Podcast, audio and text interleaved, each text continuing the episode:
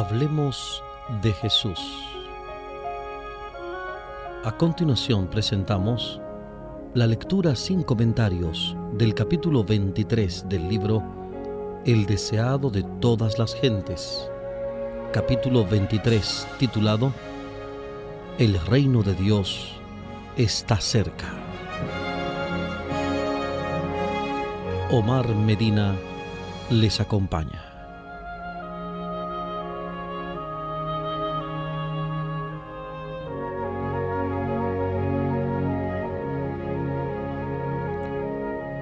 Jesús vino a Galilea predicando el Evangelio del reino de Dios y diciendo, El tiempo es cumplido y el reino de Dios está cerca.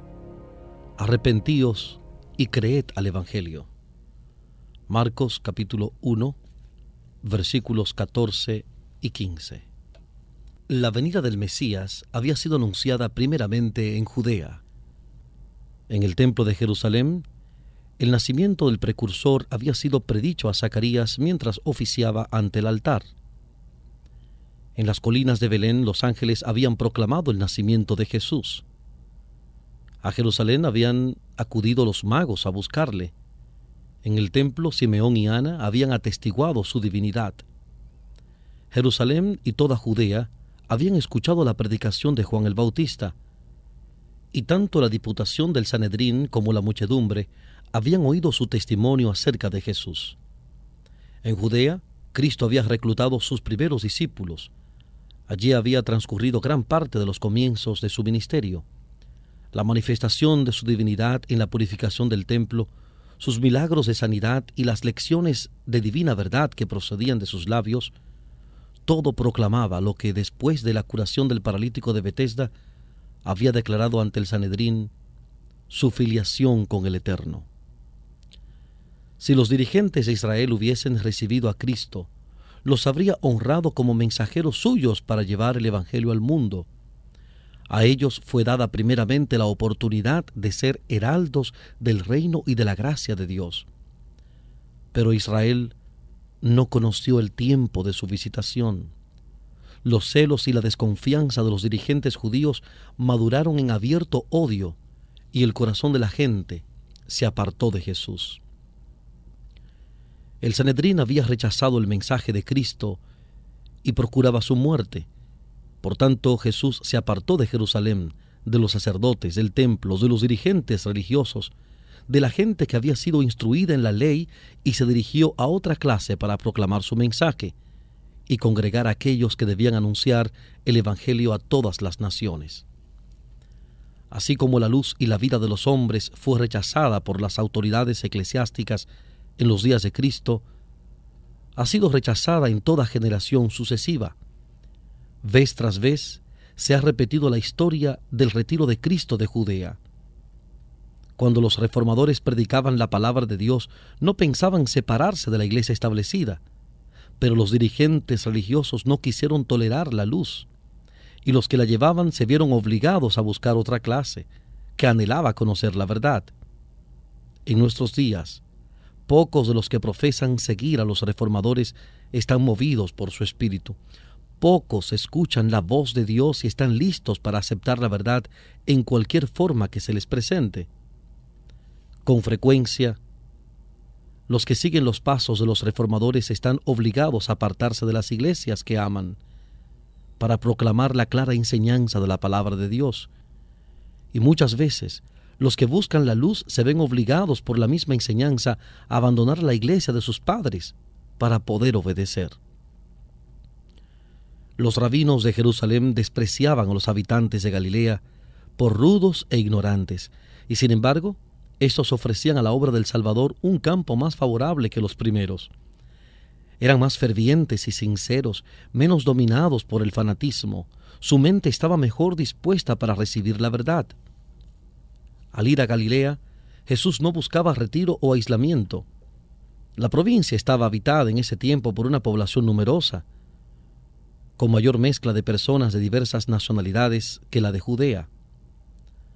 Mientras Jesús viajaba por Galilea enseñando y sanando, acudían a él multitudes de las ciudades y de los pueblos. Muchos venían aún de Judea y de las provincias adyacentes. Con frecuencia se veía obligado a ocultarse de la gente. El entusiasmo era tan grande que le era necesario tomar precauciones, no fuese que las autoridades romanas se alarmasen por temor a una insurrección. Nunca antes había vivido el mundo momentos tales. El cielo había descendido a los hombres, almas hambrientas y sedientas que habían aguardado durante mucho tiempo la redención de Israel, se regocijaban ahora en la gracia de un Salvador misericordioso.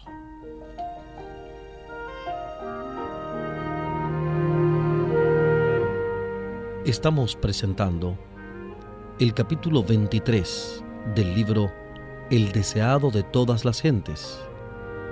La lectura sin comentarios de este capítulo 23 titulado El reino de Dios está cerca.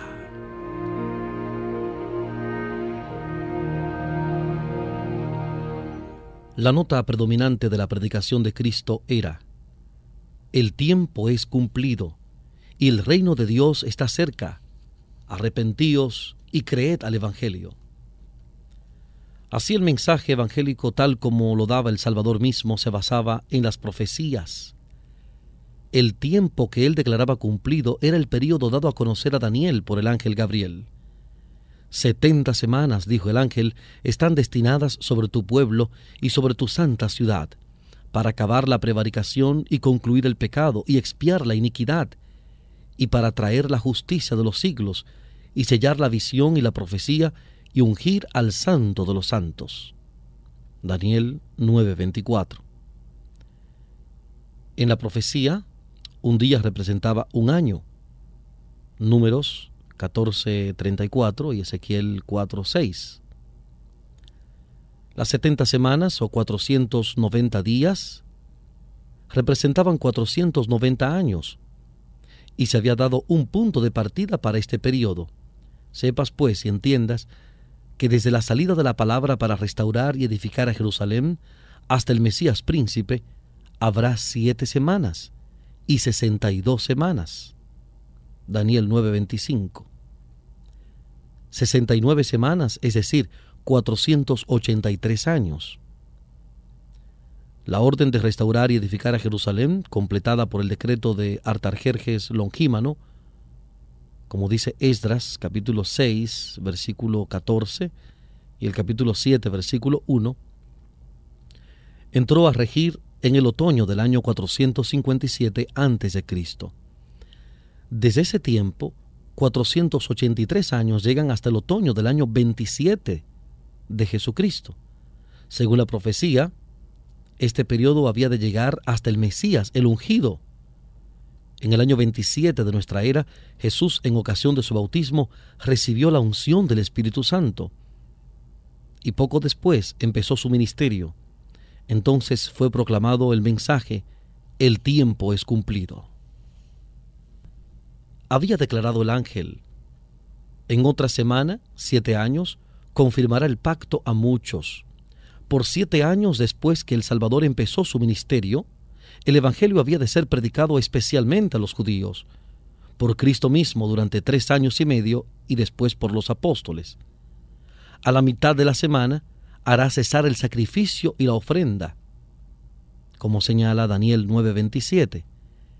En la primavera del año 31 de nuestra era, Cristo, el verdadero sacrificio, fue ofrecido en el Calvario. Entonces el velo del templo se rasgó en dos, demostrando que el significado y el carácter sagrado del ritual de los sacrificios había terminado. Había llegado el tiempo en que debían cesar los sacrificios y las oblaciones terrenales. La semana, siete años, terminó en el año 34 de nuestra era. Entonces, por el apedramiento de Esteban, los judíos sellaron finalmente su rechazamiento del Evangelio. Los discípulos, dispersados por la persecución, iban por todas partes anunciando la palabra, como testifica el libro de Hechos, capítulo 8, versículo 4. Poco después se convirtió Saulo el perseguidor y llegó a ser Pablo, el apóstol de los gentiles.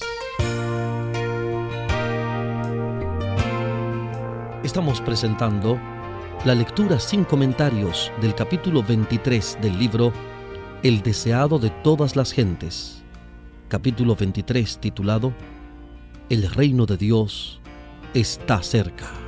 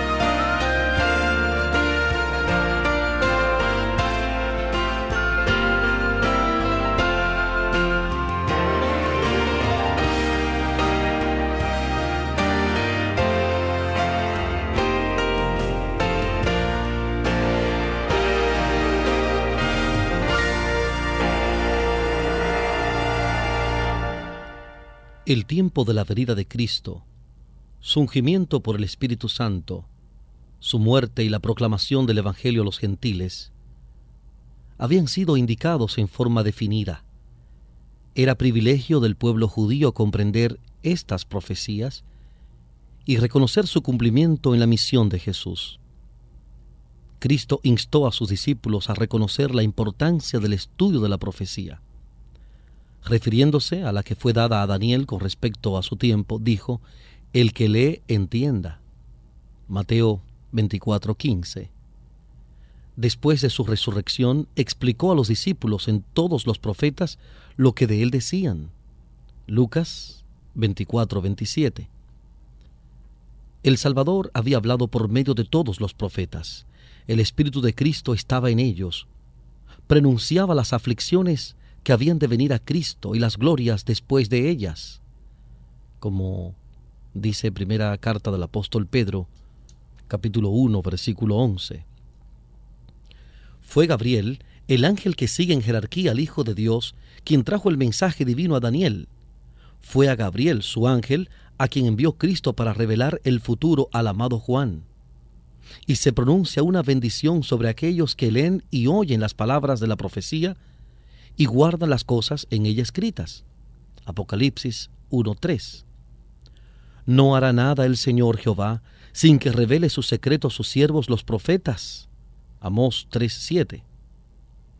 Aunque las cosas secretas pertenecen a Jehová nuestro Dios, las reveladas son para nosotros y para nuestros hijos por siempre.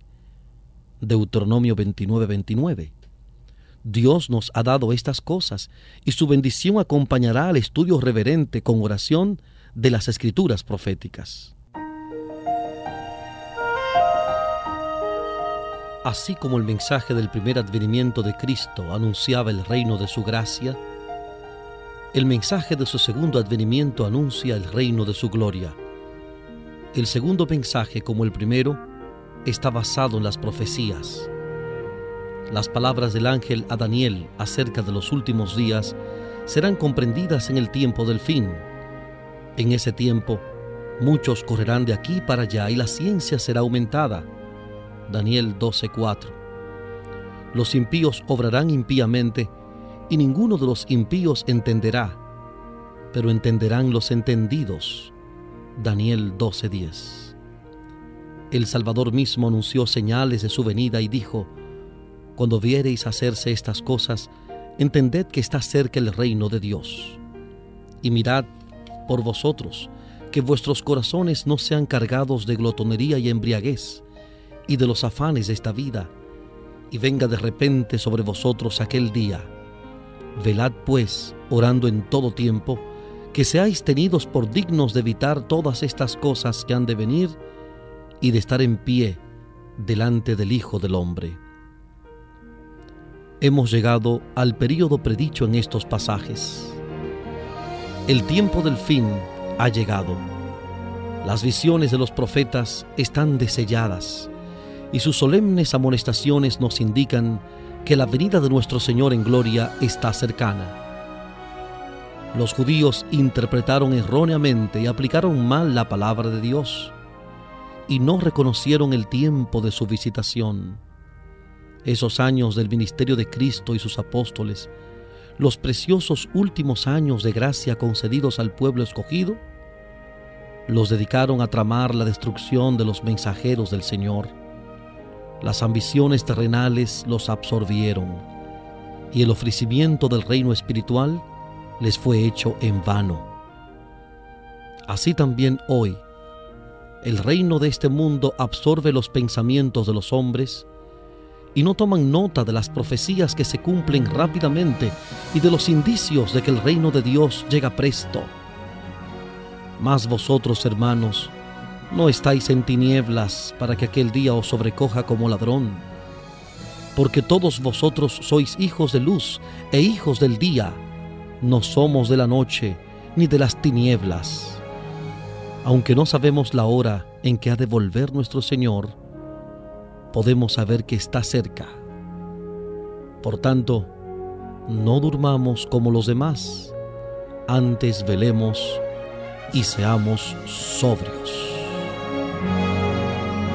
Primera carta del apóstol Pablo a los tesalonicenses, capítulo 5 versículos 4 al 6.